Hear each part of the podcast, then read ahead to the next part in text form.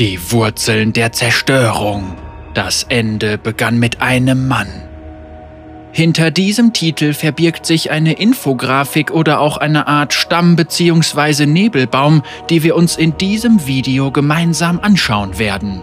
Dabei halte ich mich kurz und gehe nur minimal auf einzelne Hintergrundgeschichten ein, um dem Charme einer Infografik gerecht zu werden. Starten wir bei dem Mann, der die Zerstörung verantwortet. Viego, der gestürzte König.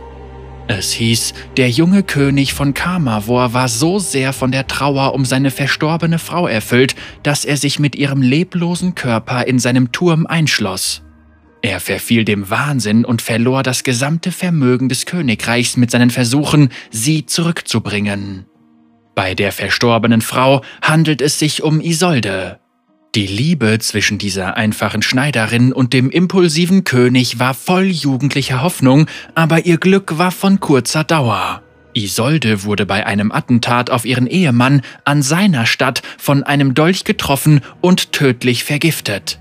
Isolde besaß damals eine Puppe, die sie selbst genäht hatte, und bei dieser Puppe handelt es sich um den neuesten Champion, Gwen. Gwens verzauberte Schere gehörte einst der Schneiderin, die sie erschaffen hatte. Sie erwachte tausend Jahre nach der Zerstörung zum Leben und will sowohl den schwarzen Nebel aufhalten, als auch das Schicksal ihrer Schöpferin erforschen. Bewaffnet mit ihren Werkzeugen sucht sie nach Verbündeten für ihre Mission. Dass diese zwei Figuren eine enge Beziehung zueinander haben, können wir auch den bläulichen Nebelschwaden entnehmen, vielleicht ein Hinweis auf den geheiligten Nebel, den Nebel, den Gwen mit Nadel und Faden spinnen kann und der den schwarzen Nebel zurückdrängt. Damit wäre dieser linke Strang schon abgearbeitet und wir sehen uns die Charaktere an, die einen wichtigen Teil zu der Zerstörung beigetragen haben. Und zwar beginnen wir mit Callista. Diese Generalin des Reichs wollte ihren Onkel Viego beschützen, konnte aber die junge Königin nicht retten. Auf ihrer Suche nach einem Heilmittel für Isolde entdeckte sie das Wasser des Lebens der gesegneten Inseln. Jedoch weigerte sie sich, in der daraus resultierenden Invasion zu kämpfen. Callista ist die Nichte von Viego und war diejenige, die ihn vor den Meuchelmördern rettete, was jedoch den Tod von Isolde zur Folge hatte. Daraufhin hat Viego Callista beauftragt, ein Heilmittel zu finden und für die Zwischenzeit nahm Hekarim den Platz von Callista an Viegos Seite ein.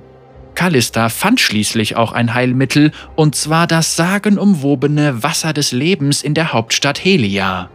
Die Wächter waren sogar bereit, ihr zu helfen, und die Königin könnte gerettet werden, allerdings gab es da einen kleinen Haken. Um sie retten zu können, muss sie noch am Leben sein. Und genau das war nicht mehr der Fall, als Callista wieder ihre Heimat erreichte. Da sie den Wächtern versprochen hatte, das Wissen über das Wasser des Lebens nicht zu teilen und es keine Hoffnung mehr für die verstorbene Isolde gab, wurde sie als Verräterin an der Krone verurteilt. Und an dieser Stelle kommt Hekarim ins Spiel. Er überredete Callista, den Weg zu den gesegneten Inseln preiszugeben, was sie dann auch tat. Auf der Infografik sehen wir bei Hekarim folgenden Text. Der eifersüchtige Hekarim führte die Ritter des Eisernen Ordens an, nachdem er den vorherigen Kommandanten in einer Schlacht im Stich ließ. Als er die Gelegenheit erkannte, Callista für die Verweigerung von Viegos Befehlen zu töten, nahm er ihr eigenhändig das Leben.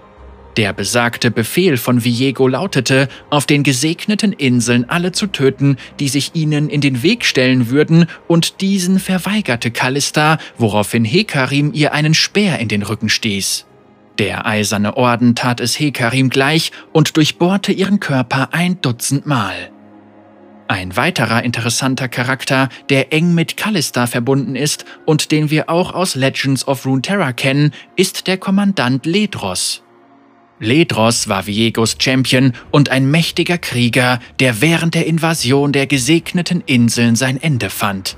Er ist durch seine Liebe zu Callista auf ewig gebunden und verbringt seine Unsterblichkeit damit, an ihren Verrätern Rache zu nehmen. Bis hierhin sind wir noch nicht wirklich an dem Punkt angekommen, an dem die gesegneten Inseln zerstört wurden, denn dafür bedarf es eines weiteren wichtigen Charakters, und zwar Thrash. Thrash war einst ein hasserfüllter Wächter auf den gesegneten Inseln. Er führte Viego zum Wasser des Lebens, obwohl er sich der verheerenden Folgen bewusst war. In seinem zweiten Leben als Geist ist seine Grausamkeit nach wie vor unerbittlich. Thrash hat also ganz bewusst gehandelt und sich sogar an dem Gemetzel auf den gesegneten Inseln erfreut. Auch scheint ihn der Untergang der gesegneten Insel nicht wirklich zu kümmern, da er nun nicht mehr von den Grenzen der Sterblichkeit zurückgehalten wird, sondern jede Gelegenheit nutzen kann, andere zu peinigen. Ein weiterer Champion auf dieser Infografik ist Yorick. Yorick war ein Mitglied der Bruderschaft des Morgengrauens, ein Mönchsorden, der Seelen ins Jenseits geleitete. Als Schutz vor dem Bösen trugen sie das Wasser des Lebens um den Hals, aber unter dem Einfluss des schwarzen Nebels legten sie ihre Fiolen ab. Nur Yorick widersetzte sich und überlebte als einziger die Zerstörung. Und genau das macht Yorick auch so interessant. Die letzte Figur auf dieser Infografik ist Wladimir, ein Prinz des einstigen Kamavor, der im großen Krieg der Düsteren als Geisel genommen wurde. Er hat die verbotene Kunst der Hämomantie gelernt und sein Leben auf unnatürliche Weise verlängert. Der Legende zufolge wollte Wladimir einmal mit seinem entfernten Neffen Viego Kontakt aufnehmen, aber sein Brief wurde nie beantwortet. Hämomantie ist dunkle Blutzauberei und einen Hinweis auf den Brief, der nie von Viego beantwortet wurde, finden wir in den Voicelines des gestürzten Königs. Warum so aufgebracht, Onkel? Es war nur ein unbeantworteter Brief vor tausend Jahren. Damit sind wir am Ende der Infografik und somit auch des Videos angekommen. Ich hoffe, euch hat der kleine Einblick in die Wurzeln der Zerstörung gefallen und ihr habt nun ein besseres Bild von dem, was vor 1000 Jahren auf Helia passierte und wer dabei involviert war.